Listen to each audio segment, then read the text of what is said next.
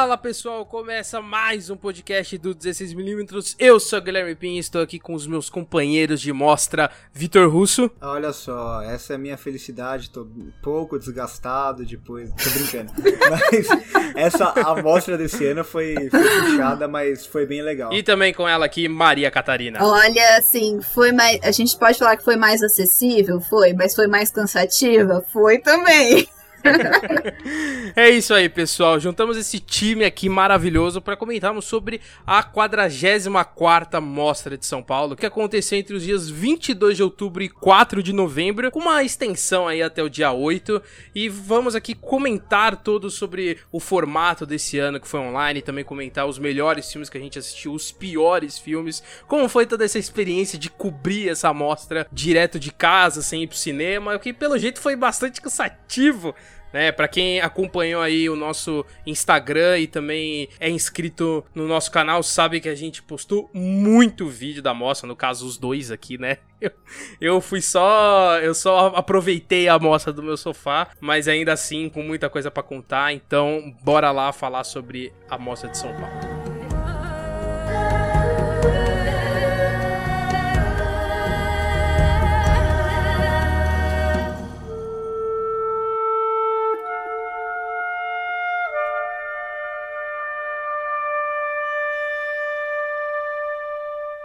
Então, pessoal, eu queria começar comentando um pouco sobre o formato desse ano, né? Como a gente tá num ano totalmente atípico por conta da pandemia e o, os cinemas fechados, pelo menos a maioria fechada, podemos dizer assim, não tivemos a mostra da forma como a gente sempre acompanhou, né? No caso, acho que o, o Russo ele cobriu a de 2019, a do ano passado, do, né? Os dois últimos anos a gente cobriu. É. Exa é, então. Não com a intensidade, né? Porque a gente cobriu esse ano, mas cobrimos. É, Ah, não, sim. alguns filmes, a gente via, o que a gente conseguia ir, a gente ia, né? Mas esse ano a gente foi mais do que a gente conseguia. Eu ir. acho isso um ponto bastante interessante, porque antes a gente tinha a questão da localização, da compra de ingresso, que era muito mais complexa, podemos dizer assim, porque às vezes tinha ingresso especificamente vendendo em um único lugar de São Paulo e você tinha que ir lá em tal horário pra comprar. Esse ano foi totalmente mais acessível e mais aberto, acho que por isso que a gente conseguiu assistir mais filme. E aí, queria perguntar pra vocês, obviamente vocês falaram que foi mais cansativo, mas foi uma melhor experiência? Hum, não.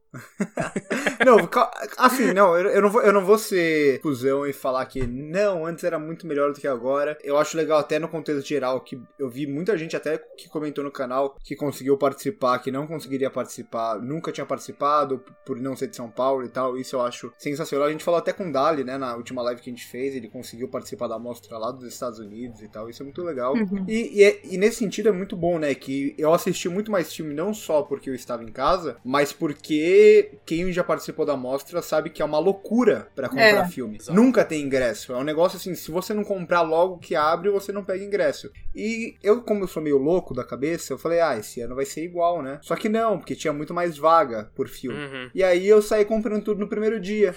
Só que eu tinha comprado 12 filmes e tinha 3 dias pra assistir. É, inclusive, eu acho legal a gente falar isso pra quem não, não é de São Paulo e pra quem não acompanhou a mostra, no caso.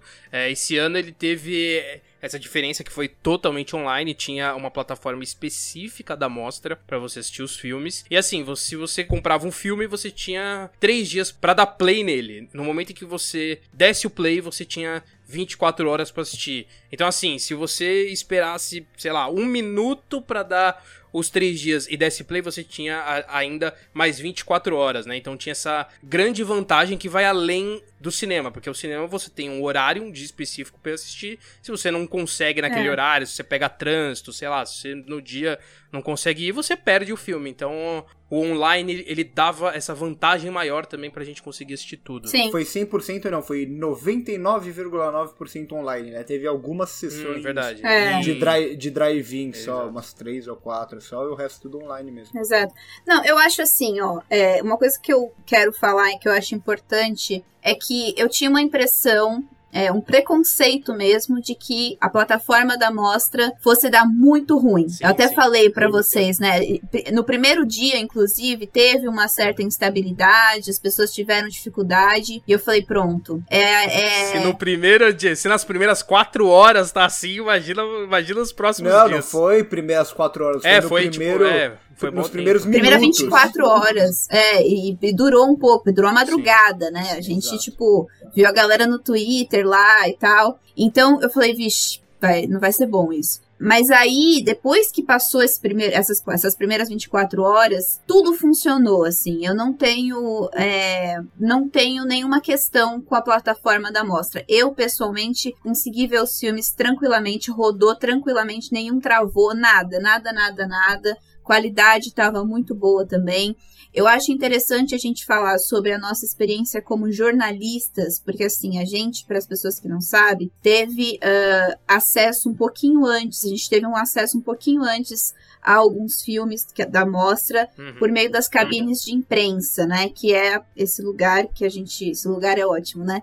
Que é uh, a reunião de- de- dos, dos jornalistas para assistir um filme antes que ele estreie, normalmente, é, quando isso acontece. Eu acho legal a gente falar que cabine, muita gente, eu acho que quem acompanha sabe como que é, mas no caso foi cabine online também, né? Então Foi cabine online. foi basicamente a mesma coisa do que comprar um filme, só que a gente tinha acesso a esses filmes antes e tinha apenas um, um dia pra assistir eles. No começo menos, né? Aí depois eles deram mais tempo, aí um dia pra assistir dois filmes, eram duas cabines por dia. A gente só tinha uma condição que me matou muito, mas assim, tudo bem, eu entendo. Que era que a gente tinha que dar play no- nos filmes que a gente pediu cabine até. A que horas vi? Nove- até 10h45, 10 Não, e meia. 10 sei lá. e 15, eu acho. E assim, a gente tinha. Não, era 10 e meia. Só que a gente tinha até acho que 10 e 15 pra falar que tava com erro. Tinha um limite. Não, na verdade, falar. era, na verdade era assim, a gente, a gente tinha que falar até 9h45, porque eles só tinham até 10h15 pra corrigir caso tivesse algum Que erro. É, isso? Isso depois, esse tempo depois foi prolongado. Quando começou a mostra e aí os acessos aos filmes começaram a ir pro público também, elas prolongaram as meninas aqui, a Carol e a.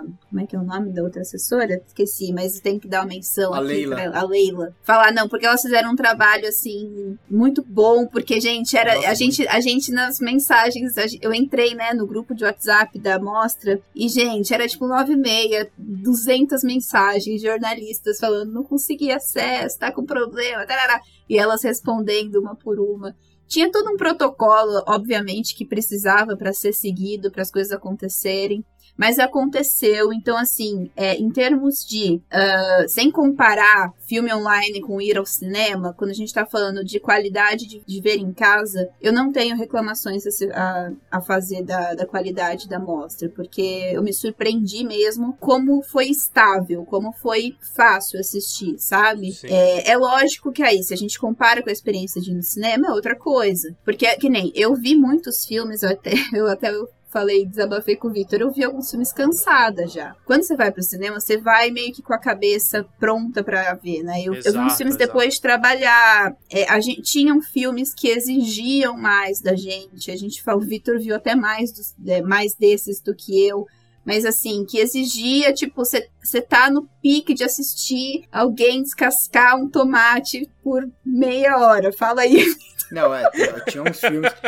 Eu, eu fui assistir um, um filme chamado Dias, que, assim, são uns planos muito longos e é tipo, ah, é exatamente isso, cortando um alface inteiro. E aí, tipo, e, e eu assisti esse filme tão cansado. Eu já tava tão cansado, era o último filme de- do dia, era de madrugada já. E eu não sei como eu consegui acabar esses filmes. Assim, o, Gui eu acho que já assistiu mais filme comigo aqui em casa antes da pandemia e tal. E o Gui sabe que eu sou uma pessoa meio hiperativa, né? Tirando o cinema, que eu fico vidrado na tela, você sabe como que eu Nossa, funciono, real. né? E eu, e eu sou totalmente o contrário. Tem vezes que eu tô tão parado que eu até durmo. E assim, é, é impressionante. Não, mas pra mim isso é péssimo, porque eu tenho uma dificuldade muito maior de, de se concentrar em casa do que no cinema. No cinema, eu entro no cinema, desliguei total, tô dentro do filme. É. Em casa, tinha filmes que eu tinha que voltar às vezes, e aí você atrapalha todo o ritmo do filme, né? Mas assim, não é um problema da, da mostra em si, né? É um problema Ah, sim, meu, no exato. caso, sabe? Então por isso que quando você fez a pergunta, foi melhor? Pra mim, não, por causa disso, porque eu tenho dificuldade, é, não dificuldade, né? Que eu assisto filme desde sempre em casa.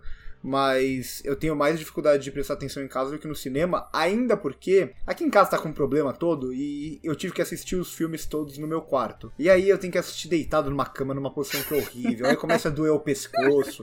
Aí, não, é, é, foi, foi todo um. Era todo assim. A cada filme que eu ia assistir, eu falava, nossa, eu não sei se eu vou conseguir assistir esse filme inteiro. Mas foi, mas deu. E não sei se vocês tiveram isso, mas eu, eu tive muita influência externa também. Porque assim, é, quando eu comecei a mostra, eu morava com os meus pais, então tinha a minha irmã gritando, tinha meus pais passando aspirador enquanto assistia o filme, então acho que tem muitas influências externas. E no finalzinho da mostra, alguns dias da mostra, eu me mudei, né? Eu não moro mais com eles, então aí eu já tive influências externas do condomínio em si, de gente passando no corredor falando e tudo mais. E isso já te tira muito, assim, né? Muito. Porque você Com tem. certeza. A própria gambiarra do computador acaba me atrapalhando muito, porque assim, eu tenho que. Eu uso o cabo HDMI do computador pra televisão, né? Porque eu me recuso a assistir filme no Lógico. computador, porque eu não gosto. E aí o computador fica virado pra você. E o computador não pode É fechar a tela, então eu tenho que Ah, colocar uma é péssimo. camiseta pra cobrir o computador Isso e é tudo péssimo. mais. Ou às vezes tem barulho externo do computador que às vezes aparece, antivírus ou bateria, então isso te tira muito. Mas como o Victor falou, né, não é um- uma culpa da mostra, é mais a- da nossa vivência ali. É, mas o que a Maria falou, eu concordo plenamente em relação à ferramenta, que foi muito boa. Eu só tenho uma questão em relação à legenda, porque eu, acho, eu achei chato ter que colocar legenda toda hora em todos os filmes, assim. ah, isso daí eu acho que poderia muito vir, vir automático. Mas assim, vira. Virou automático pra mim. Você assim, fazia sozinho, né? Tanto Exato, que teve um é. filme brasileiro que eu coloquei, aí eu fui, fui colocar legenda, não tinha legenda. Eu falei, como assim não tem legenda? Que porra é essa? aí eu, eu me toquei, eu falei, Não. ok, não, vamos lá então. Não, você falou disso, Gui, é só que, só que na- aqui em casa tinha um agravante. Eu tô com obra do lado. Nossa, que de delícia. casa. O meu vizinho tá em obra. Eu fui gravar vídeo hoje pro canal e ele tava sem fazer barulho o dia inteiro. Eu falei, nossa, mágica, não tem obra, vou poder gravar de dia. Eu comecei a gravar, começou a furadeira. Eu falei, é que, assim, a mostra inteira teve essa obra aqui do lado, assim, foi maravilhoso. Sobre essa questão de, de influência externa, eu que nem. Eu também não gosto de ver pelo, pelo notebook os filmes. Só que assim, eu percebi que a minha atenção era muito mais focada se eu via. Ah, fone, se eu, se eu fone, né, filme mano? com fone. Era outra coisa. Eu, eu falo, acho que eu só consegui ah, assistir alguns filmes depois de trabalhar, por exemplo, por conta disso. Porque se eu assistisse na minha cama, eu ia dormir com certeza. Se eu assistisse na TV deitada no sofá, eu ia dormir com certeza. Porque é assim. é, não, era certeza absoluta. Eu falei assim: ou eu sento numa, pos, numa postura ereta, assim, e, e preparada para como se eu estivesse trabalhando e coloco o filme no fone de ouvido, é, eu acho que eu vou dar conta. E eu realmente dava conta. Era muito mais fácil para mim assistir. Então teve sim alguns filmes que eu tive que assistir pelo, pelo computador. É, Imagina, ma- imagina assistir deitado na sua cama depois de trabalhar um filme romeno de 3 horas e 20 sobre debates filosóficos. imagina. Nossa. Ia dar muito bom. Se eu durmo com, sei lá, é, Filme de uma hora e meia, quem dera. Não, e, e ação, sabe? Uns negócios. Eu falei, imagina eu- filme chinês que os planos duram 10 minutos cada um. Mas não dá, filho. Não Esse dá. romeno que eu falei tem um plano de mais de 50 minutos. Eu contei. Eu contei. Porque, o prime... Porque assim, o filme começa, aí ele tem tipo um prólogo e aí depois ele tem um plano de 20 minutos. Aí eu falei, olha, É. interessante. Vamos ver quando que vai acabar esse próximo plano. Aí eu, aí eu vi ali, marquei o começo, marquei o final, deu mais 50 minutos. É, eu falei assim, eu tava louca agora, né? Pra ver uma coisa mais comercial, gente. Eu tava falando, eu falei, gente, eu preciso assistir uma coisa mais comercial. Adorei os filmes da mostra, foi muito gostosa. É sempre uma experiência cinematográfica engrandecedora. Mas tem uma hora que você cansa, assim, que você precisa dar uma mesclada, sabe? Tipo, ah. Você sai da amostra e liga a Netflix. É, né? você vê um filme de três horas que não tem nenhuma fala, e depois você vai ver um filme de. sei lá, sabe? Alguma coisa bem besta que você não precisa pensar sobre, que você só precisa assistir. Porque era um negócio meio, meio louco. E olha que eu nem vi filme de três horas sem fala. O Victor viu, mas eu não. Não, a- e assim, a- acho que foi com você, né, Mar, que eu comentei até. Não, foi, não tinha nem acabado a mostra ainda. Eu- é, foi- era um dia que tinha menos filme pra assistir, era sábado, acho. Falei, deixa eu ver o que, que eu tenho de filme aqui que eu, que eu posso assistir dos que eu tinha gravado na televisão. Fui assistir Footloose antigo. É, eu achei achei. É. Eu, eu, Nossa, eu amei o gostou. filme. Eu amei o filme. Eu provavelmente não ia gostar tanto assim do filme. Mas naquele momento era tudo que eu precisava. Era ver o, o Kevin Bacon dançando duas cenas, cantando e um filme bem clichêzão. E era isso que eu precisava no momento. Em relação a, a filmes, é, vocês acharam que esse ano o catálogo foi bom, assim? Porque o Russo ele cobriu 2018, 2019, eu assisti uns Gato Pingada, né? Não consegui cobrir de fato, em alguns que eu conseguia. E, assim, por eu selecionar melhor, assim, dos anos passados, eu só assisti filme, assim, muito bom. Como esse ano a gente tinha uma liberdade maior de escolher um monte de coisa e tudo mais, por mais que a gente tivesse o background de saber pra qual festival ele foi exibido, qual prêmio ganhou, ainda assim tinha, tinha um- uns lixinhos que aparecia. Mas aí eu quero saber mais, assim, de vocês que cobriram mais os, os últimos anos, se esse ano foi um ano atípico, igual o cinema, ou se tá no mesmo nível dos outros anos da mostra. Não, tá, tá abaixo e é normal que esteja abaixo, porque, Ah, primeiro, o cinema tem menos filmes esse ano, né? Mas é principalmente pelo Uhum. medo da pirataria. E isso aconteceu em vários festivais. A gente viu até nos grandes festivais de Toronto, de Veneza, como tiveram filmes que só entraram com sessões presenciais e tal. Então, diferente de outros anos, se pegar ano passado, eu assisti Dois Papas, eu assisti O Farol, Parasita, vencedor do Hum, Oscar e, verdade. de- e da, História de um casamento, tava vendo que tava na mostra Sim, também. sim. Então, é, então, tinha muito filme, muito filme. Ano passado tava muito. O, o relatório da Amazon, tava muito bom o catálogo do ano passado. No ano anterior eu É. assisti. Ó, assisti o Parasita ano passado, é, vencedor do Oscar de melhor filme. E no ano anterior eu assisti o campeão, o vencedor moral de melhor filme no Oscar, que foi Roma, né? É o verdadeiro vencedor daquele ano, mas enfim. É, então eu acho que foi isso todo ano. Sempre tinha filme da Netflix e tal. Esse ano a Netflix não colocou nenhum filme. É. É normal, isso tá acontecendo em todos os festivais. A Netflix não entrou em nenhum festival. Talvez tenha entrado em um ou outro, mas não como entrava todo ano. Então é normal que tenha menos desses filmes que todo mundo esteja esperando, filmes que vão estar no Oscar, aqueles filmes que a gente falou até na live com o Dali lá, Nomadland Uhum. e companhia, era esperado que não ia entrar justamente por medo da pirataria. Ainda assim, o catálogo da, da mostra desse ano foi muito bom. Muito filme de Berlim, principalmente. O Festival de Berlim, a gente Sim, Sim. a exatamente. gente teve o, o, o podcast com a Bárbara, eu anotei um monte de filme que, que ela, o Pablo Vilaça e companhia tinham assistido lá. E eu fui atrás na mostra, agora eu assisti quase fi- 20 filmes que estavam em Berlim. Então tinha muita, muita coisa do Festival de Berlim. Tinha, Incluindo o, ver- o vencedor de Berlim, incluindo né? o vencedor de Não Berlim. Exato. Exatamente, o, o- o meu filme favorito da mostra também falando Eu também. E eu fiquei muito feliz de conhecer algumas diretoras mulheres, inclusive. Teve, um, acho que se eu não me engano, uma participação de 20% das mulheres de filmes dirigidos por mulheres. A confirmar essa porcentagem, mas teve uma porcentagem é, escolhida aí. E, e também gostei muito do que eu vi. Gostei de ver diretoras como a Kawase abrindo a mostra, por exemplo. Eu, é isso também, né? Eu selecionei muito. Eu acho que de filmes mais ruins, ou talvez medianos, e ainda assim acho que muito também pela minha cabeça não está voltado tanto para aquilo, foram alguns curtas que a gente que eu vi assim. O Victor, Uhum. vocês viram também os curtas Eu vi, todos? Eu vi, eu vi alguns. Eu não vi o, o próprio do, o próprio do Gia, né, que, que era o nome da Sim. esse ano, eu achei bem meia boca. É. Curta de pandemia, né, o negócio que eu já tinha criticado aqui algumas vezes, que curta de pandemia não, não dá, são todos iguais, todos iguais, negócio incrível. É, mas em compensação teve dois muito bons, né? Eu falei deles lá. Um do, do Panahi, que eu, enfim, incrível, eu gosto muito. Então, eu assisti coisas bem legais na mostra, assim, pelo menos ao meu ver, na maioria da, da- das coisas. Eu gostei muito de Casa de Antiguidades, né? Falei no vídeo. É, tem gente que não gostou tanto, mas tudo bem, gostei bastante. Que inclusive é um filme que eu lamento muito de não ter assistido no cinema. Eu também, falei, falei É, ele pedia muito uma sala. pedia muito uma sala, né? É, e, enfim, o, o Coronation, o documentário, né? Que era um documentário também que, enfim,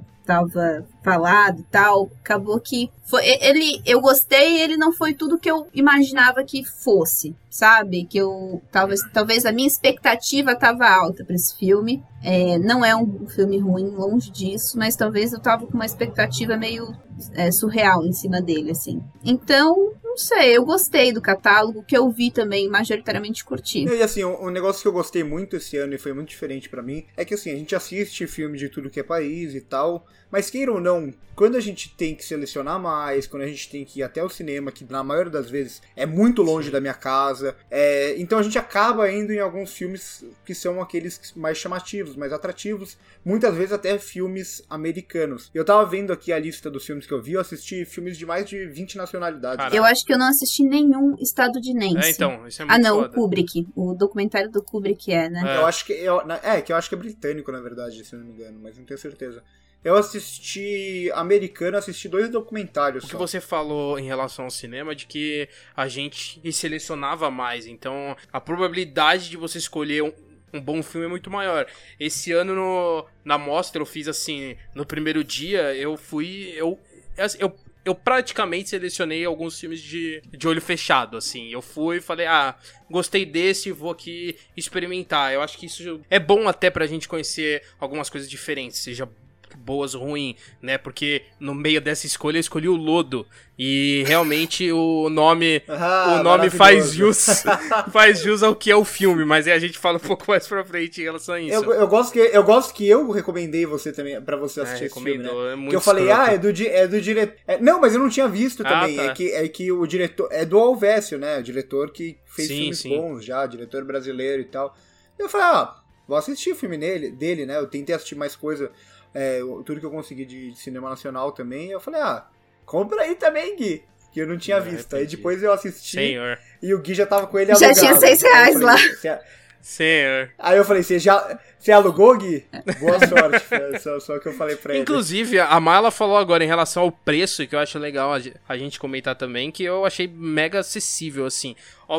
Obviamente, a gente trabalha, a gente tem condições de, sei lá, comprar 10 filmes e pagar 60 conto, mas ainda assim eu achei um preço até que justo pelo que a plataforma oferece, assim, que é uma coisa bem avançada, podemos dizer assim. Não, eu acho que assim, é, em questão de custo, pensa assim, ó. A gente tinha que pagar. Seis reais é o quê? É aí de volta, mais ainda, né? Nossa, Transporte. sim. É, é verdade, tem a Tipo- questão do É, transporte. é menos que o ônibus. verdade. Transporte, tem tudo. É, é nada, seis reais. É, é, muito- é que a gente tá falando aqui de, de pessoas que, né, foram com o intuito de ver muita coisa, enfim. Ah, sim. Mas exato. se você pensa assim, ah, eu vou assistir um, dois filmes na mostra, três no máximo, você gasta 18 reais. Então, assim, não é uma coisa completamente surreal, né? Até para pessoas que talvez não tenham tanto poder aquisitivo num sentido de, de maratonar filmes da mostra. Mas eu achei muito acessível o preço também. Eu achei muito, muito tranquilo é, nesse sentido também. Eu só queria fazer uma colocação aqui que eu, no período das cabines, a gente, a gente recebia alguns filmes que não necessariamente eram os que a gente estava esperando, né? Só que aí eu falei assim: ah, eu vou começar a ler a sinopse. Se eu me interessar, eu vou ver. E foi uma coisa que me. Não, mas foi uma coisa que me, que me fez assistir, por exemplo, o Al Shafak, quando o céu se divide, da Essen Issek, que foi uma, da dire... uma diretora que eu conheci. E eu fiquei. É um filme muito legal, muito bom, é, que eu fiquei muito feliz de ter visto, assim. Então, tem aliás um filme dela no MUBI que eu tô pra ver agora também. Então, eu fiz essa triagem na, na época da- das cabines também, que me ajudou a assistir algumas coisas não É, esperadas. foi o que me fez assistir o 17 Quadros também, né? Que, que ganhou, foi premiado até na mostra. Um dos melhores documentários que eu vi em toda a competição e tal.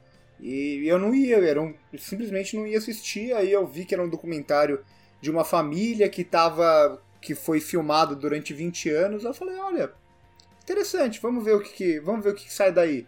E é muito bom, muito bom. Sabe uma coisa que a gente não falou, que eu acho interessante? Da experiência do drive-in, né, Vi? É verdade. A gente vai assistir Todos os Mortos no Drive-In. Fala aí primeiro o que você achou, Maria. A gente nem falou muito sobre o filme. né? Não, não falou. Que eu não sabia, a gente, eu e o Vitor, a gente ficou numa. Não sabia como no cinema drive-in? Na- não, porque é um sistema assim, a gente primeiro tinha que se encontrar e não sabia se dava pra se encontrar na frente do lugar. E era Ah. numa avenida. É, Não sabia como é que era a questão de entrada. É, Não sabia várias coisas. A gente não sabia como é que funcionava o protocolo de ir ao cinema dentro de um carro, assim, né? É, Tem uma coisa muito legal do drive-in que é quando para um carro na sua frente e ocupa um pedaço da tela. Isso é maravilhoso. Tem outra coisa que foi muito legal na nossa sessão também. Muito feliz de não ter ido, mas você tem ideia. Não, tem Não, coisa não foi tão legal, ruim, né? Vitor. Não foi. Tem uma coisa ruim. muito. Não, foi, foi legal a sessão, mas tem uma coisa muito legal que eu tinha que assistir o filme prestando atenção no horário também, porque eu fui com o carro do meu irmão. Mas isso é E do a seu cada carro. 10 tinha minutos. E, e a cada 10 minutos no drive-in você conecta, eles mandam sintonizar lá e você ouve o filme pelo rádio do seu carro, né? O que eu achei bem estranho, por sinal, né? Mas enfim. É horrível, deve É, eu, horrível. eu achei bem, eu achei bem ruim. Mas enfim, a cada 10 minutos o carro do meu irmão ele desliga o rádio. Então, a cada 9 minutos eu tinha que ligar o carro rapidamente, a gente perdia um segundo de áudio e aí voltava. Mas isso é do Foi carro, isso é do carro da pessoa. Não, é do Esse carro. é- incrível, se, vo- se você tem um carro. Se você tem um, ca um carro que não faça isso, um carro que, sei lá, enfim, é melhor ou pior, não sei. Sabe uma coisa que é interessante, que é engraçado? Porque o Ma- Marco Dutra, ele tem uma característica de que ele usa muito som ambiente, né? Que ele ressalta muito o som ambiente do, nos filmes dele. E no Todos os Mortos tem um pouco disso. Então tinha algumas coisas que a gente não sabia. Eu me confundi um pouco se era o filme ou se era o, Na, na vida real. mano. É, tem uma cena que eles vão para um. Enfim, que eles vão pra, pra cidade grande já no presente, assim. Que, come, que começa barulho de carro, de trânsito. E agora que a Maria já deu spoiler, né? Essa pegada de, de, de a vila aí. Eu fiquei em dúvida, porque tinha muito som, que era som de ambulância, som desse tipo de coisa e tal, que tava acontecendo no meio, no meio do filme. Só que É, não fazia sentido, porque era uma época onde não tinha carro. Sim. E aí eu fiquei em dúvida se isso já era o Marco Dutra mostrando pra gente, desde o começo do filme, sonoramente, que aquilo se passava em outra época, ou se isso tava acontecendo no nosso entorno fora do carro e a gente tava escutando junto. Então, não sei. É. Não posso responder isso. então, eu, eu interpretei assim, da primeira opção. Agora. Aí Se alguém. não foi. O jeito agora é, o jeito agora é assistir de novo, só que em É. casa. Não, se, foi, se for assim, a gente teve uma, uma, uma interpretação diferente assistindo esse filme e a gente teve uma experiência única. Olha só. Vocês viveram o cinema 4D na sua É, essência. assim. não, então, foi, era isso, assim. Só faltou água na cara. Mas teve, teve alguma coisa que você me perguntou, Vitor, na hora que tocou, que se fosse isso Foi é no tipo um filme, bombeiro. o bombeiro. isso é Isso é no no filme. filme ou, é, ou tá passando lá fora?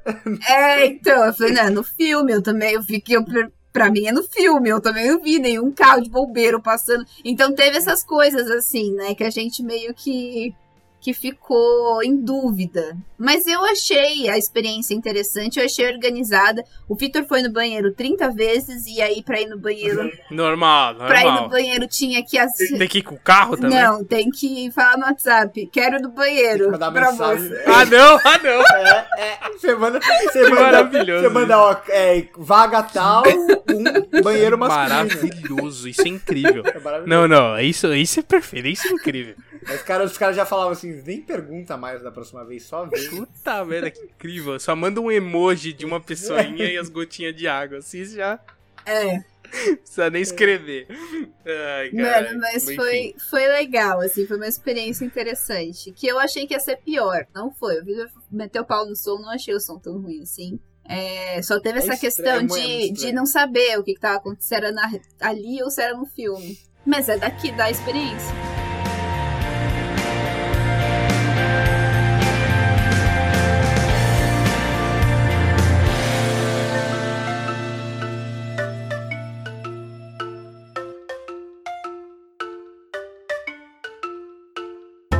Tá, a gente já começou a falar um pouco sobre os filmes que a gente assistiu e agora vamos entrar de fato, assim, de comentar. Não necessariamente um por um, porque o Russo assistiu 30, se não me engano, então não dá pra gente comentar 30 filmes aqui, mas. ele- 34. 34, ok. Não. É, 34. isso. Mas vamos comentar um, um pouco por cima, né? A gente falou rapidinho um pouco sobre as nossas experiências. Em relação a número, já que a gente trouxe do russo, é, eu assisti 12, o que, o que não parece muito perto do russo, mas pra mim é um, é um recorde de mostra, porque antes eu assistia, sei lá, 4 e olhe lá, que era o que eu consegui. Patético. Que era o que eu conseguia assistir por, por, por, por, por conta de tempo, grana e tudo mais, eu só assistia, assistia 4, 3, 4 e esse ano eu consegui assistir 12 12, o que pra mim foi muito bom. Só que foi o que eu falei, eu peguei algumas bombas assim que. Inclusive, o meu, acho que meu filme de estreia da mostra foi uma bomba que foi o Stardust, né? Que é o filme que eu tava. eu tava esperando muito, porque era uma cinebiografia do David Bowie, eu esperava algo diferente, mas o que veio de diferente é que é ruim pra cacete. É uma deshomenagem, eu não sei nem se existe essa palavra, mas é uma deshomenagem ao David Bowie, é uma, uma ofensa ao que ele fez. Eu... Mas sendo uma cine, cinebiografia, ser ruim pra cacete não é nada de diferente. Ah, é, isso, não, isso é verdade, mas, é, mas eu esperava algo na pegada do David Bowie no sentido de ser uma loucura visual, assim, que é o, meio tipo o que Rocket ele trazia. Man, assim. É, exato, meio, mas não, não veio nada disso. Você esperou um Rocketman e veio um Boy Exato, foi exatamente isso. Muito triste. E aí, só depois que eu assisti, lançaram o trailer. Se eu tivesse assistido o trailer antes, eu não assistiria o filme, mas enfim. Já comecei com o pé direito e, aí eu peguei algumas coisas a mais aí que, inclusive, a gente se, se conversava muito, né? Eu, eu achei isso muito legal da mostra também esse ano, porque o Russo assistia um primeiro, aí ele falava pra gente se era bom ou não, e a gente comprava. No caso do Lodo, não foi muito bem isso que ele fez comigo, mas ele não tinha assistido, então eu, eu desculpo. Não que tenha adiantado muito, né? Que eu mandei vocês comprarem 15 filmes. Vocês é, não, não comprar é, todos. Aí, aí, a gente selecionava o que assistia ou não. É. Mas eu, eu sou meio retardado, né? Que vocês falavam, tipo, ah, o que, que tem aí de muito bom? Passa aí o que tem de muito bom. Ah, tem esse, esse, esse, esse. Eu tipo, não vou comprar tudo. Mas o próprio. Dessas, desses 30 aqui que eu vi, ó, é.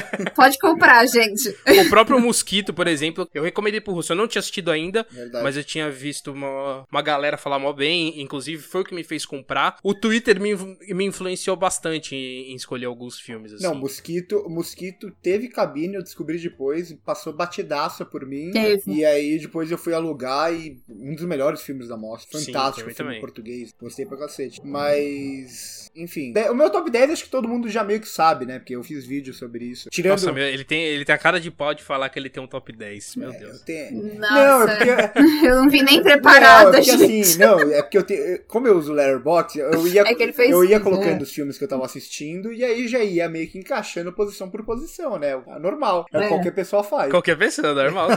Normal. Qualquer pessoa, normal. Eu não tenho top 10, assim. Eu sei que eu comecei muito bem, que eu comecei com, com o Takawase, então eu gostei bastante do filme dela. É, eu também. Que foi o filme de abertura. De, de, abertura, né? Quer dizer, de abertura online, né? É, de abertura pra imprensa, na verdade, eu acho. É, porque pra público foi. Nova. Ordem. Nova Ordem. Que é uma é. bosta.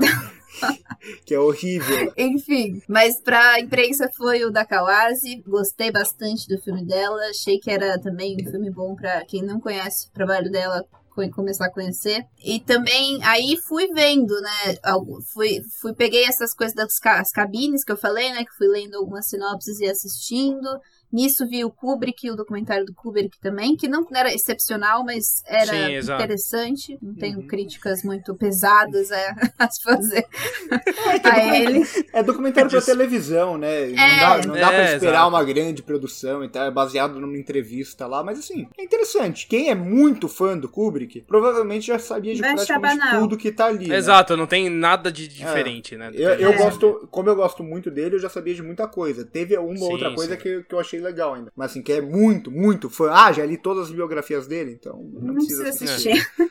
Além de ter deixado em coisa de fora, né? No sentido da personalidade dele. É, porque quem, é. quem assiste o documentário acha que ele era uma pessoa maravilhosa de trabalhar. Né? Os, os, caras pegam as, as, polêmicas e passam correndo por cima das polêmicas. É aquele meme do pica-pau passando pano, assim. Não, é porque o, não. O, o, próprio entrevistador fala o, o, tipo, ele mostra que ele tinha, tipo, meio que um medo do Kubrick, né? Ele tinha, tipo, um receio, assim. Ele falou, Kubrick não foi, não era meu, ele não me considerava um amigo dele. Ele só falou assim, ah, vou falar com você porque gostei de tal coisa que você escreveu, então vou falar com você. Mas, tipo, não tinha intimidade para tocar nas polêmicas nem nada. Exato, então, tipo, fica um pouco superficial nesse sentido mesmo. Aí, seguindo, assim, os que eu vi, tô pegando aqui os que eu vi na ordem, eu me deparei com apenas mortais ainda nas, nas cabines também, que assim, eu vi que foi um filme que muita gente não gostou. Como eu tenho um avô com Alzheimer, eu acho que isso me influenciou um pouco a gostar desse filme. Me pegou, assim, sabe? O filme é bem tocante nesse sentido para quem vê essa realidade por perto, acho que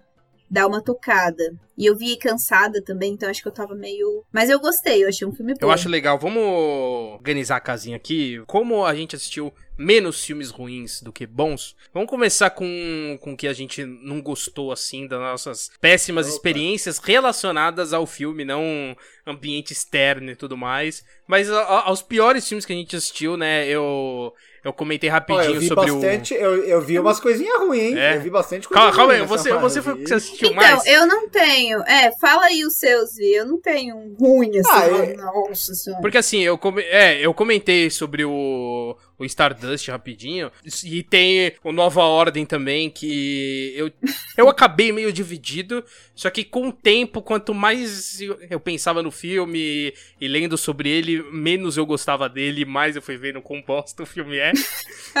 Que é, é Então- aquele negócio que você, que você pensa assim, que, ah, não importa o que o diretor tentou propor, impo- importa o que tá em tela, a gente fala... A gente né, releva, ele- ele meio a vai- gente releva. A gente fala, não, mas ele não é tão mal intencionado assim, né? E no final, é, Não, né, ele é sim. ele é. Aí eu tive a péssima experiência do Lodo, né?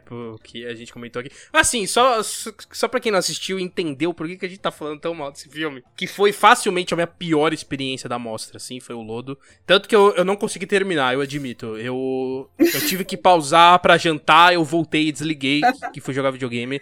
Porque eu falei, não, eu tô perdendo meu tempo aqui assistindo esse filme. Porque, assim, eu, eu assisti e mandava áudio pro Russo enquanto assistia. Só pra vocês verem o nível que tava o filme. Nesse sentido de que era aquele clássico, aquele perfil filme brasileiro, no sentido que parece que, está, que as falas eram lidas ali no momento. Né? Não, não existia atuação no caso. Exato, parecia que ninguém era ator e tava todo mundo lendo, né? Parece que era um teste de elenco, Nossa, assim. sim. É um negócio... Não, além, um negócio além de uma história sem pé nem cabeça e que eu não entendi se era uma crítica a psicólogo ou não. Então, eu, eu, eu meio que. A, a história em si, eu acho ela. A proposta boa, só que ela é muito mal executada. É, então, né? então eu me, eu me perdi assim. é, Obviamente, eu não terminei, eu nem sei como termina a história. Mas até, até onde eu assisti, eu, sei lá, eu tava enxergando como uma crítica desnecessária à psicologia que tava me incomodando muito, mas enfim. E aí eu tive também uma péssima experiência com Matthew e Deixa Esta Cidade, que foi uma animação que eu peguei naquelas aleatoriedades minhas, que eu falei, não, eu vou pegar documentário, vou pegar esse filme aqui e vou pegar animação também. Só que hum, muito artístico pra minha cabeça, não, não valeu, não. Não, É porque assim, era uma animação com uma técnica de desenho de caderno. Sabe? Ah. Não é. Ela tem o, o propósito de não ser bem feita. E isso me, tira, me tirou muito, assim. Em termos de um desenho? entendi. É, era tipo. é, Era desenho de papel, e aí, às vezes, era incompreensível o que tava acontecendo na animação.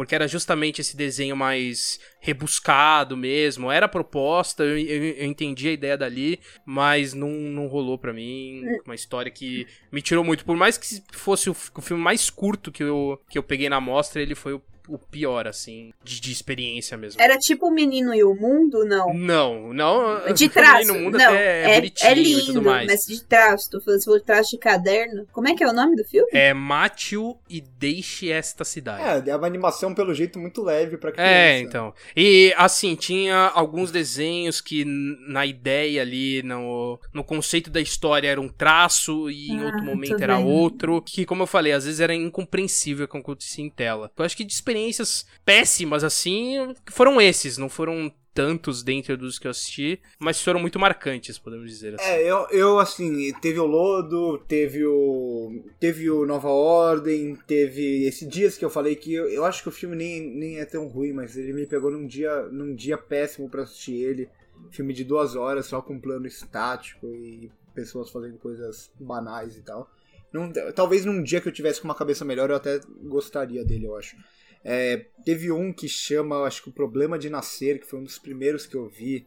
Acho que o segundo filme que eu vi. Nossa, é um filme alemão que ele quer ser uma ficção científica super diferentona, sabe? Só que ela, ele acaba tocando superficialmente em todas as questões de inteligência artificial que a gente já viu um milhão de vezes no cinema. Simplesmente não consegui gostar. Teve um que eu vi que muita gente gostou, até a crítica falou bem. Eu não lembro o nome em português, acho que é assim, ressentimento, sei lá. Em inglês é No Hard Feelings, mas ele também não é, não é americano, tá? Ele acho que é alemão. Filme su- super clichê, mas assim, um clichê num nível que eu falei, "Mas não precisava disso para hoje. E tem outros que eu não gostei tanto assim. É, o, o Fábulas Ruins mesmo é um filme que é relativamente interessante a proposta, mas eu acho que se perde muito na execução. Sim. Que é aquela ideia de se criar um, um mundinho particular de uma, com algumas famílias ali que parece meio que uma fábula. Os personagens são propositalmente muito caricatos e tal. Só que ele acaba se perdendo no, no próprio humor e ele não sabe se ele quer ser uma comédia ou um drama e e basicamente as piadas viram rir daqueles homens brutais e estúpidos e Sim. achei meio mais ou menos. E teve um que eu achei bem polêmico, eu não consegui chegar a uma conclusão se eu gostei dele ou não, que é o Natasha Dow, eu acho, ou Dow Natasha, não lembro. É um projeto super maluco, que são vários filmes do mas enfim, eu só vi um deles que é o que chama Down Natasha. Esse filme é bem pesado, por sinal, que acompanha durante a Guerra Fria, se eu não me engano, na Rússia, agora eu já não lembro direito. Mas acompanha a dona de uma cantina chamada Natasha, olha só, que loucura. é, não diga. E aí ela se relaciona com um americano, é, cientista, acho que é americano, não tenho certeza. Mas é, é de fora lá da União Soviética. E aí ela acaba sendo presa e estuprada e violentada de todas as formas possíveis é, por causa disso. E assim, é um filme bem pesado, só que é um filme que em certo momento ele acaba virando violência pela violência, sabe? Uhum. E acabou me incomodando um pouco isso. Mas de resto, eu vi acho que mais coisas boas do que, do que ruins. Eu tenho, assim, é, é o que eu falei, eu tenho experiências de filmes medianos. Eu vou fazer uma, uma polêmica aqui. Não é polêmica, mas assim, por exemplo, se comparado a Silêncio do Céu, o Todos os Mortos também é mediano. Razoável, razoável. Razoável. Não é tipo o filme do Marco Dutra. Longe disso. É, tem, tem coisas interessantes, mas não é o filme do Marco Dutra. Tem um fi tem alguns filmes que mas aí eu sei que é por mim. O Vitor viu nadando até chegar até o mar se tornar azul também, né? Você chegou a ver inteiro, conseguiu tipo Vi. Foi difícil, eu perdi muita fala do filme, mas, mas Cara, é um documentário, assim, a gente até comentou sobre isso. É um documentário bem interessante, tipo com uma proposta interessante, mas é o tipo de documentário que tá tudo no relato. Então assim, você tem que estar tá muito prestando atenção no relato das pessoas, porque é sobre a formação da China e não sei o que, e tararau. Então, é, eu vi de manhã, nove, da, nove e pouco da manhã, eu comecei a ver. Eu tava, meio, assim, eu tava meio assim, sabe? tipo... eu tava. Não, como é que é? Qual, quem que é o nome do, da pessoa que fundou tal vila mesmo? Qual que ano, que ano que é mesmo? Não sei Não, eu gostei, ele é bem interessante. Ele pega, ele pega tipo, trabalhadores é. e mostra como a China ela é a base dela, tipo, as pessoas da base mesmo, os trabalhadores e é. tal. É, é, é, interessante, mas realmente também eu fui assistir esse, esse daí depois de fazer a live. A live que a gente fez Nossa. com o Dario. Eu fui assistir depois. E assim, chegou um momento que tava. Tipo, eu tava gostando, só que tava. Meu cérebro não tava mais. Sabe quando a, a a legenda aparecia, meu cérebro já não tava lendo a legenda direito, assim. é, e era um tipo de filme que você precisava ver a legenda muito, com muito, não, tipo, sim. não é como se você entendesse pela imagem o que tá acontecendo, não, é, é ali, é ler mesmo, ler, ler, ler, ler, ler o filme todo. Esse aí também eu queria ter aproveitado mais. E eu também queria ter aproveitado mais um filme que uh, chama Miss Marx, que é da uhum. filha do Karl Marx. Esse filme eu tô afim de ver é, de novo. É, é sobre a filha dele. Ah, tá. É, mas é um filme que é, é, eu achei, eu vi, só que eu, eu vi meio capengando aqui. Quem foi, Gui, que está aí? Eu pensei, eu pensei que era a filha dele que tivesse que é feito, por isso que eu é, achei sabia. estranhaço. Não, a filha dele que é sobre a protagonista, ah, tá. a personagem. Sobre a filha dele, é, entendi. Que foi, que introduziu, né, as questões das pautas feministas, das trabalhadoras, na questão da luta de classes, do, do todo o conceito do pai dela. É um filme bem interessante, que eu queria ter aproveitado mais. Eu, por isso que eu não consegui nem gravar coisas sobre ele, porque eu não. Eu também fui assistir numa hora que eu tava bem cansada. Foi um dia que, inclusive, eu tava emocionalmente. Ai, chefe, enfim, coisas de chefe. Eu tava pesada, assim. E aí eu fui assistir. É um filme que tem que ter uma certa dedicação a ele também. Não é tão difícil de assistir, mas tem que ter uma certa dedicação. Foi o único de língua. Não, não foi o único, mas foi o único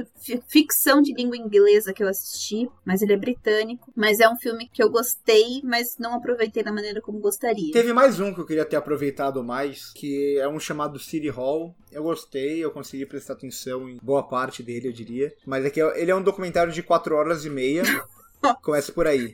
Sobre coisa, sobre coisas que acontecem é, em Boston, assim, na comunidade de Boston. Eles conversam com o prefeito, eles conversa entre os moradores e tal, para decidir. Tipo, é bem legal para ver essa, esse trabalho em comunidade e tal, como funciona a democracia e tudo mais, mas foi tipo um dos últimos filmes que eu vi na mostra e minha cabeça tava meio... Mano, eu fui numa, eu fui numa cabine anos atrás, assim, é, nossa, anos atrás também exagerei um pouco. Um tempo atrás que era um documentário numa mesma pegada, só que de uma outra cidade, de um bairro especificamente, eu não sei, eu até acho que é o mesmo diretor, inclusive, que era bem nessa pegada. Eu, eu lembro que tinha um momento de 10 minutos de uma conversa de duas senhoras num café. E aí, eu assistindo aqui, porque assim, só contextualizando essa história, eu fui pra uma cabine de um, de um outro documentário, só que chegando lá, deu erro no filme e eles exibiram outro. E aí eu cheguei lá, tinha uns gatos pingados lá assistindo, entre aspas, o filme, porque eu olhava pra esquerda, tinha alguém dormindo, eu olhava pra direita, tinha alguém mexendo no celular. E aí eu assisti um documentário, aquela coisa sem fim, aí uma cena mais longa que a outra, não mostrando absolutamente nada, era... falando nada sobre era... nada. Não era Monrovia Indiana, não, né? Não, acho que não. Era um bairro dos Estados Unidos, assim. Eu, eu não, não mas lembro. Esse é. Esse ah, é? é? Ah, então. É. Tal, sei, talvez seja. E aí depois eu fui ver, um, puta, era um documentário de 3 horas e 50. Eu falei, meu Deus, o que, que eu vim assistir? Eu acho que talvez seja na mesma pegada. Então eu entendo o que o, que o Russo sofreu, assim. Um e a gente fica num dilema, né? Tem que aproveitar a cena, aproveitar, mas aí você fica, não, mas não tá dando, eu tô morrendo. Não, e, e eu acho que quando a gente tá em casa é pior, é né? Pior, Porque a é gente é não tá com a cabeça 100% é. ali. Eu, pelo menos, às vezes assisti o filme pensando, caralho, eu vou ter que limpar a casa daqui a É, total. Isso me tirava muito, assim, algumas vezes. Total, Era total. Complicado.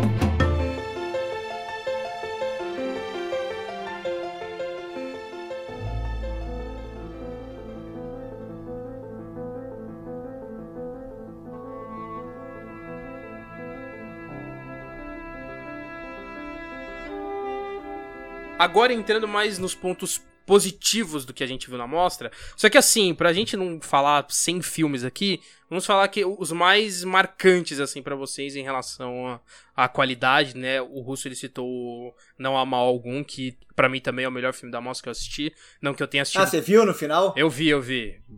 Mano, caralho. Muito bom. É... Né? Eu não vi tantos quanto o Russo, mas assim, dentro dos que eu vi, foi disparado o melhor mesmo. É, eu, eu gostei muito desse, né? Só, só contextualizando rápido. São meio que várias histórias. O filme é iraniano, se não me engano. Uhum. São várias histórias no filme e a gente primeiro não entende, depois a gente entende o ponto em comum entre elas, que é justamente ter um personagem em cada história que é o cara que executa uma pena de morte, né? O cara que uhum. aperta aquele botão para matar algum preso político, alguma coisa assim. E ele fala muito sobre como essas como essa, a vida dessas pessoas também é afetada por eles terem que cumprir esse tipo de ordem, ou gente que não consegue cumprir, ou outro que cumpre e segue a vida normalmente, que é a primeira história que é muito que boa, é por sinal. Do, do caralho essa, porque, tipo, é. é. você tá ali de boa, vendo o negócio, e o final você. Puta merda, é, acaba, porque... acaba de uma forma absurda, assim. É Exatamente. Bom. Então é, é bem interessante, ele, ele traz debates muito bons e, e como ele consegue criar histórias diferentes ao mesmo tempo interligar elas com questões parecidas, eu achei muito interessante. Eu gostei muito de, de Pai, filme sérvio, é uma, uma coprodução né, de vários países. Eu imaginei o Gui assistindo esse filme e ia chorar bastante. é, que é a história de, de um, um pai, assim, né, que, um trabalhador comum, é, pobre. Começa o filme já em nota alta, a mãe tentando se queimar. É, chegando na empresa dele, estão devendo um monte pro, pro marido dela, né, no caso. E ela fala que ela vai colocar fogo nela e nos filhos se não pagarem o que, o que tá devendo, porque eles estão sem comer, assim, Nossa, nada. leve. É, Começa assim o filme, ela coloca fogo nela mesma, mas, mesma, mas ela não morre. Ela acaba indo pro hospital e o pai perde a guarda dos filhos porque ele é pobre. Depois a gente vai entender que na verdade tem todo um esquema meio de corrupção lá e tal.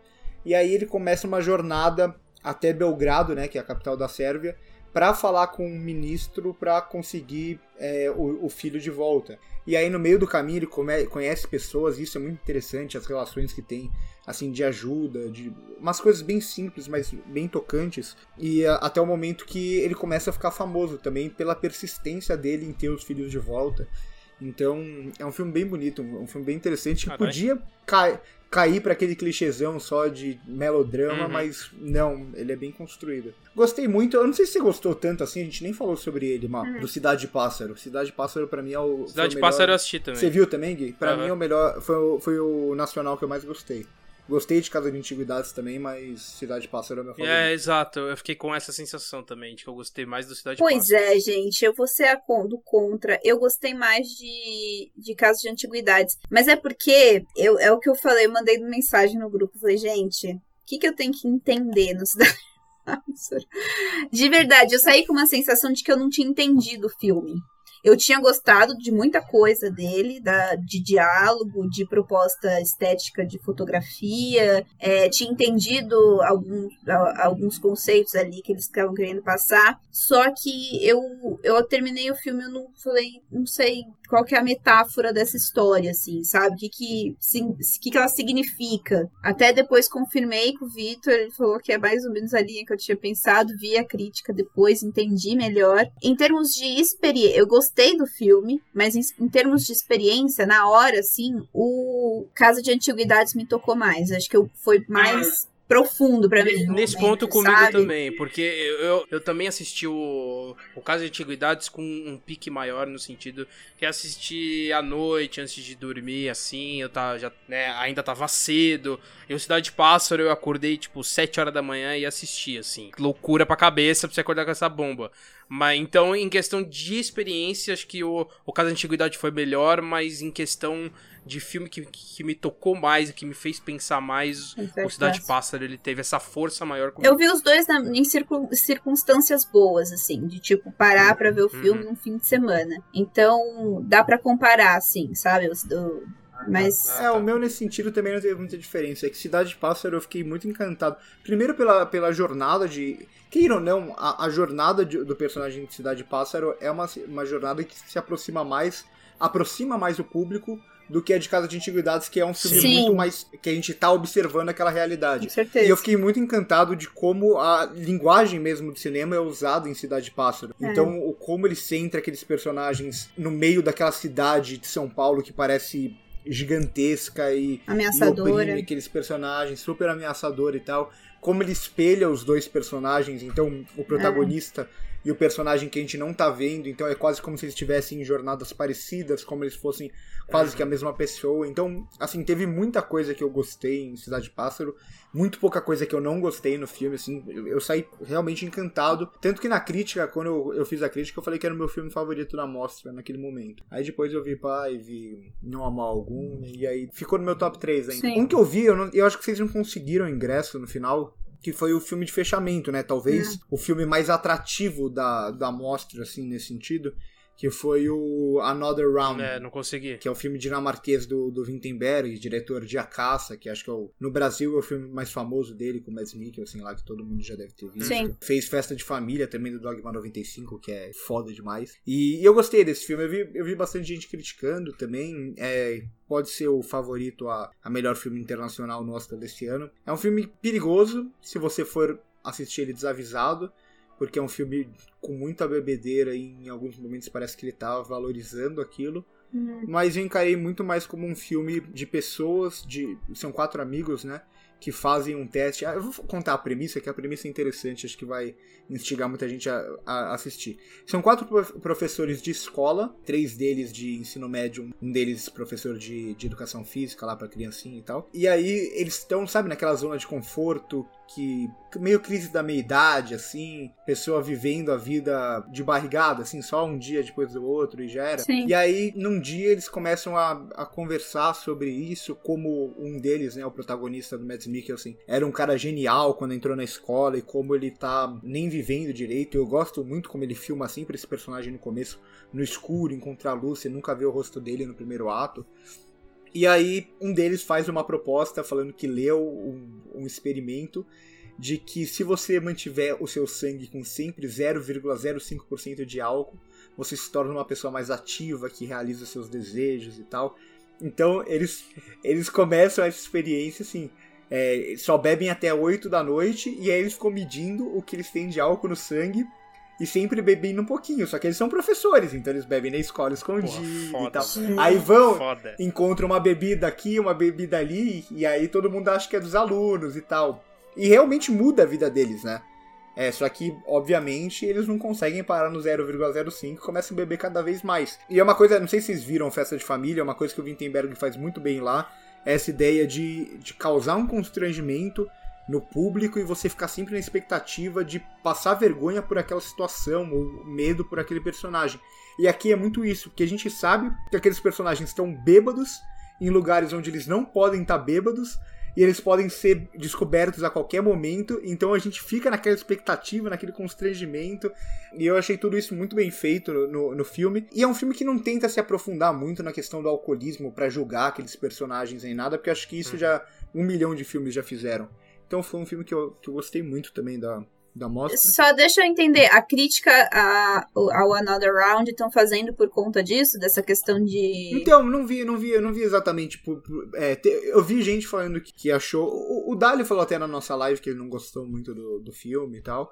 É, eu vi gente falando que achou o filme um pouco vazio, e realmente ele, ele não é um filme que, que tenta. É que eu acho que aí é, va- vai de como você enxerga o filme. Hum. Eu não enxergo ele como um filme que tenta propor um debate sobre o alcoolismo. Eu acho que ele vai muito mais como uma celebração da vida, sabe? Hum. E por isso que eu gostei muito do filme. Realmente, se você quiser ver como ele debate a questão do alcoolismo, ele vai ser super vazio mesmo. Mas eu acho que é nesse sentido. Eu acho que algumas pessoas esperando um pouco mais nesse sentido. Mas no geral, acho que a crítica falou bem dele, né? Ele Estreou em Toronto e tal. Mas indo pro Romeno, vamos pro Romeno. O Romeno, eu não vou, não vou falar muito, é basicamente um filme que eu já, já citei aqui, alguns planos dele super longos. É um filme de 3 horas e 20, que se passa no final ali do século XIX, começo do século XX. É, ele é romeno, mas é falado em francês e se passa na Rússia. Olha só que loucura. E o, e o, o anfitrião da casa não tá na casa.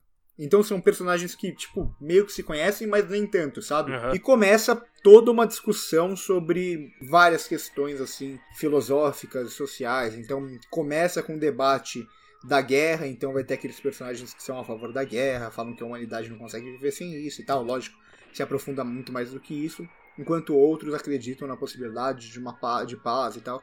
E aí eles vão entrar em questões religiosas também, vão entrar em questões políticas, em que, até na, na ideia de que ali todos os europeus, né, de que os europeus eles salvam os povos da África e de, sabe, tipo, toda essa visão Sim. do, Uhum. do cara que tá colonizando. Então, assim, é um filme de 3 horas e 20, obviamente, não é todo mundo que vai conseguir comprar todo. Porque ele é basicamente isso, é um filme que. Eu não vou falar que ele é teatral, porque a câmera ela é muito presente. E a câmera ela faz umas brincadeiras muito interessantes. A ponto de ter um personagem falando, a câmera sair daquele personagem e mostrar a reação de uma, de uma outra personagem se movimentando num outro canto do, do espaço. Então, não vou falar que é teatral nesse sentido, mas é um filme que é baseado basicamente em atuação e texto e a encenação, né, o movimento desses personagens em cena. É, mas eu gostei muito, eu gostei muito de todos os debates ali propo- propostos. E como um, um grande fã de Bergman, né, fazia tempo que eu não via um filme atual indo pra esse lado. Óbvio, vai ter gente que vai achar super pretencioso e de certa forma é, mas eu gostei demais desse filme. Não, rapidão, a gente sabe que filme que é, mas você falou tudo menos o nome do filme. Ah, é verdade, é Malmkrog. Vou, vou soletrar porque até o nome dele é difícil.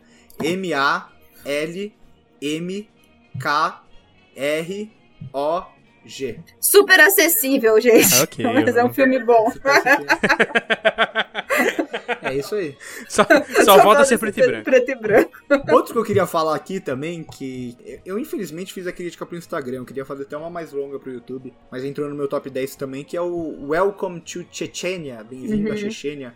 Documentário Uhum. muito interessante, muito interessante mesmo, que acho que a HBO até comprou e vai distribuir. Lindo, que é lindo. sobre, sobre a perseguição do. Ah, mas eu não sei se vai chegar no Brasil, não. Ok, então não tão lindo assim. Que é sobre a perseguição às pessoas LGBTQI lá no. Na, na Chechênia, né? Que a Chechênia, não sei se vocês sabem, mas é, é tipo um país independente dentro da Rússia Uhum. com maioria muçulmana, que tem um líder próprio. E aí mostra também como a perseguição é lá, mas o Putin meio que sabe de tudo aquilo e faz vista grossa, sabe? Então, assim, a gente eh, meio que vê como aquilo começou, né? Que foi muito do nada. Foi tipo em 2017, de repente tem uma batida policial, acontece um negócio e de repente vira essa onda. Como as, Caralho. fa- como as famílias reagem, então muitas, muitas de- dessas pessoas são torturadas e muitas vezes elas são entregues para as famílias. E as famílias matam as pessoas por causa disso. E aí a gente vai acompanhar esse grupo que por meio do, do WhatsApp, assim, uma, Lógico. é, passando no boca, no boca a boca, eles conseguem resgatar pessoas dessa forma e levar para principalmente para o Canadá, mas também para outros países não identificados.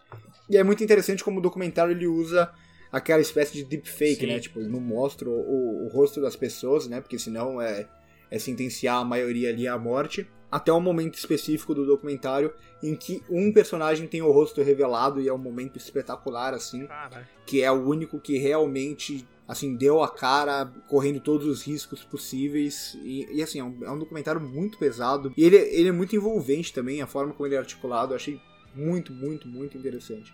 Acho que os outros que eu gostei muito a maioria já, já a gente já citou aqui né? Caso de antiguidades o próprio 17 quadros que eu já comentei aqui também mas são É. esses Eu acho, eu acho interessante como a mostra esse ano trouxe também muitas coisas sobre esses conflitos, né? é, Principalmente de países que têm características autoritárias, né? Governantes autoritários, assim. Eu queria muito destacar, já falei dele aqui, o Al-Shafak, quando o céu se divide, porque a gente recentemente teve uma questão com mais uma, né? Ligada a ataque terrorista e tudo mais. E o Al-Shafak, eu achei que ele faz um retrato muito, muito bem feito da jornada de uma pessoa, ah, de um menino. A, a ideia é essa, assim, é pegar menino que cresceu numa crise instável da guerra síria, né? Que é aquela coisa que as pessoas ficam morando em acampamento. é, tem um outro nome que agora me fugiu a Ca- cabeça. campo de refugiado Campo de refugiado, exato. Então, é, é um menino que perde as pessoas que ele. a mãe, o pai, e ele, ele tem uma vida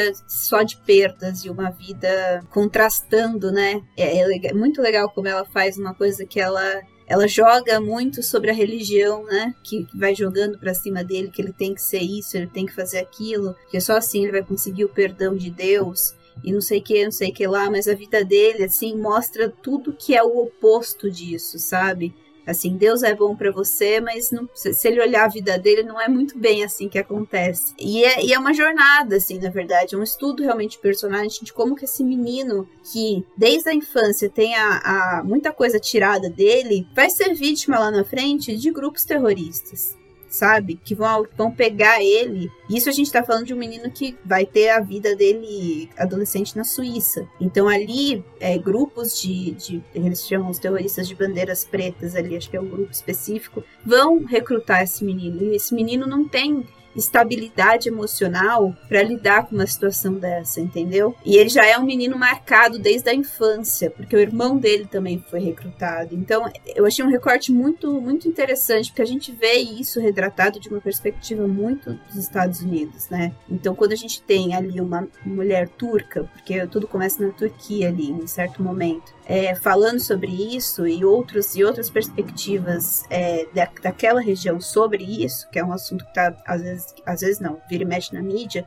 é bem interessante. Então eu, eu quero muito destacar esse filme que eu achei bem, bem legal, assim. Caralho, só filme leve, né, da mostra. Não, é. É, é isso real, assim. Não teve filme Barraca do Beijo, sabe? Pra Ainda aproveitar. bem, ainda bem, né? É. Quer mais um pesado? É, Que mandei. retrata até um país que a gente vive. O Aranha, né? O chileno. Não é um filme Sim, perfeito, né? Mas, Exato. mas é, ele, ele fala muito sobre isso, né? Sobre aquelas pessoas que apoiaram o golpe do, do Pinochet, aquelas pessoas que criaram aquela sociedade de no, vamos acabar com o comunismo no Chile, não sei o que, que ajudaram ao assassinato do Allende, e como elas estão hoje, né? Então a gente vê uma, por exemplo, a protagonista que faz parte da elite, ela vive como se ela fosse uma pessoa super do bem, ela não se arrepende de nada que ela fez, só que ela tem que esconder aquele passado dela só porque ela sabe que agora aquilo não é bem visto. Uhum. Aí tem o outro que continua tentando fazer com que essa organização vá para frente. Eu gosto como ele faz essa, esse jogo Exato. com flashbacks até do que, do que foi, do com que é o fascismo e tal. De filme leve, não é leve, mas assim, se comparado a isso, o Takawase não é. O Takawase é mais comovente, né? Porra, não acho ele pesado. Como assim? assim. Ô, Maria, olha só. Não, pesado. Olha, olha o que aquela menina passa, você tá de sacanagem não, comigo? Não, tá bom. Eu tô. Eu tô. Não, mas, gente, eu. Foi o filme de, de verdade mais tranquilo para mim, para assistir, assim. Não foi um. É lógico, a menina tem uma jornada muito pesada, acontece muita coisa com ela, e, enfim, é muito. Mas é que eu acho que a, o, o intuito da Kawase naquele filme não era necessariamente pesar a mão na jornada da menina ali. Eu acho que era outra, outra ideia, que ela, eu pelo menos interpretei de uma outra forma. O, o holofote do filme não é ali, sabe? Sim, sim, não, eu sei. É, eu tô descendo aqui a, a, minha lista de filmes, eu, eu tô vendo que todos ou tem morte ou tem alguma coisa muito pesada nesse sentido. É, exato.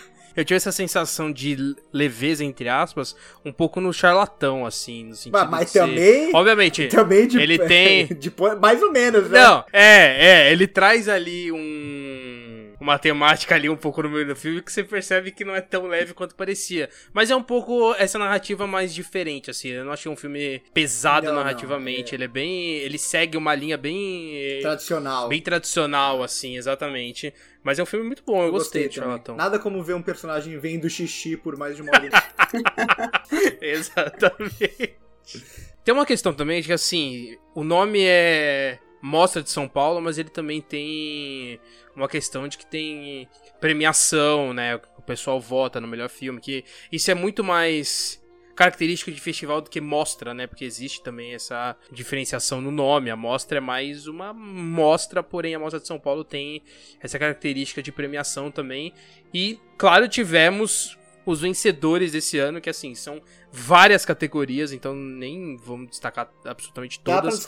Dá pra, destacar todas. Tá, então entrando nas premiações em si, são vários prêmios, são divididos até pelas mostras é, de novos diretores, filmes internacionais e tudo mais. O primeiro prêmio é o Troféu Bandeira Paulista, que é o prêmio do júri internacional. E aí tem dois premiados, né? O melhor documentário e o melhor longa de ficção, que o melhor documentário foi 17 quadras que a gente já comentou aqui, né? Eu comentei no caso. E o melhor longa de ficção foi o Aim Off, Esse é Meu Desejo, que eu também vi. Olha só que loucura, eu vi praticamente tudo dessa loucura. que é muito bom também, por sinal, é muito bom.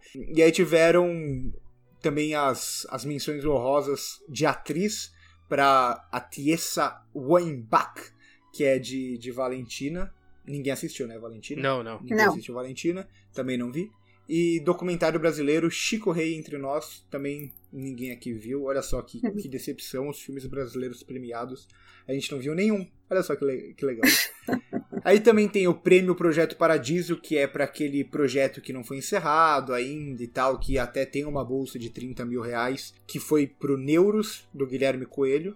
Não vi também nada sobre, eu não sei se foi aberto ao público também. O prêmio do público, olha só que loucura. Quem premia o prêmio do público, não sei se vocês sabem, mas é, é o público. público. Olha só. Não, não me diga.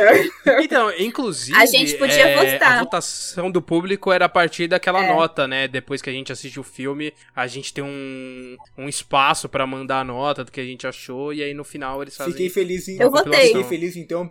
Eu votei também e ajudei a eleger os dois principais aqui estrangeiros. Então é dividido em estrangeiro e brasileiro, ficção e documentário. Uhum. Estrangeiro, ficção, não há mal algum, que a gente já comentou.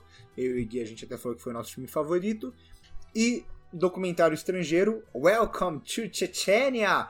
Maravilhoso, fantástico. Não sei porque eu falei com essa, com essa felicidade. Cara, ele tá muito é, feliz. É, eu, sei, eu não sei porque eu falei com essa felicidade, que é um documentário super pesado, né? Mas eu tô feliz por ter, por ter, é, ganho, então. por ter ganho o prêmio, né, no caso. E aí, melhor documentário brasileiro, segundo o público também, Chico Rei Entre Nós. E melhor longa de ficção pro público, Valentina. Eu fiquei assim, eu quase assisti esses dois no último dia da mostra, mas eu falei. Já tava muito cansada. Se eu alugar esses dois filmes, eu não vou conseguir prestar atenção. E aí eu fiquei muito triste, mas não consegui ver eles. E aí o prêmio da crítica, que entre os votantes tem a Bárbara, que já participou aqui no, do podcast 16mm. Olha só que importante o nosso podcast.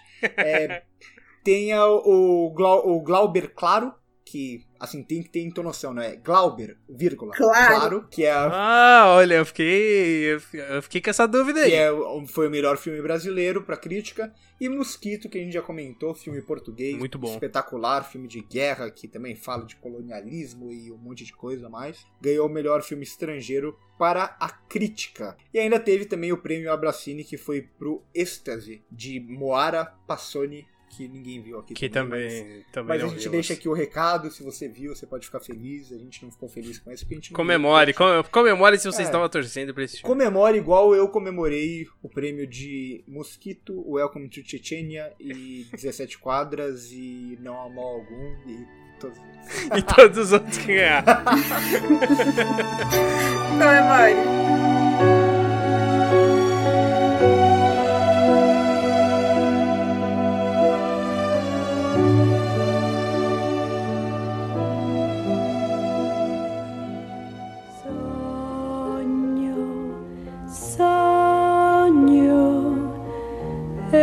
Deixando uma última pergunta aqui no ar pra gente finalizar. Vocês acham que vai acontecer, barra, acham válido a próxima mostra, caso tudo volte ao normal, com o cinema funcionando, a mostra manter a plataforma online devido a toda a acessibilidade de preço e tudo mais? Então, eu acho que seria legal se tivesse uma mostra híbrida, seria muito bom. Uhum. Porque Também assim, acho. Isso permite que venham aqueles filmes que as distribuidoras têm medo de pirataria e tal, e venham esses filmes que são um pouco mais populares nos festivais, mas ao mesmo tempo mantém essa acessibilidade para o público, para o público de outros estados, outros Exato. países ou até pessoas que querem pagar um pouco mais barata. Sinceramente, se tivesse uma, uma mostra híbrida, aquilo que eu conseguisse ver no cinema eu veria e ainda ia ter toda a opção de ver em casa. Então, assim, eu acho muito válida.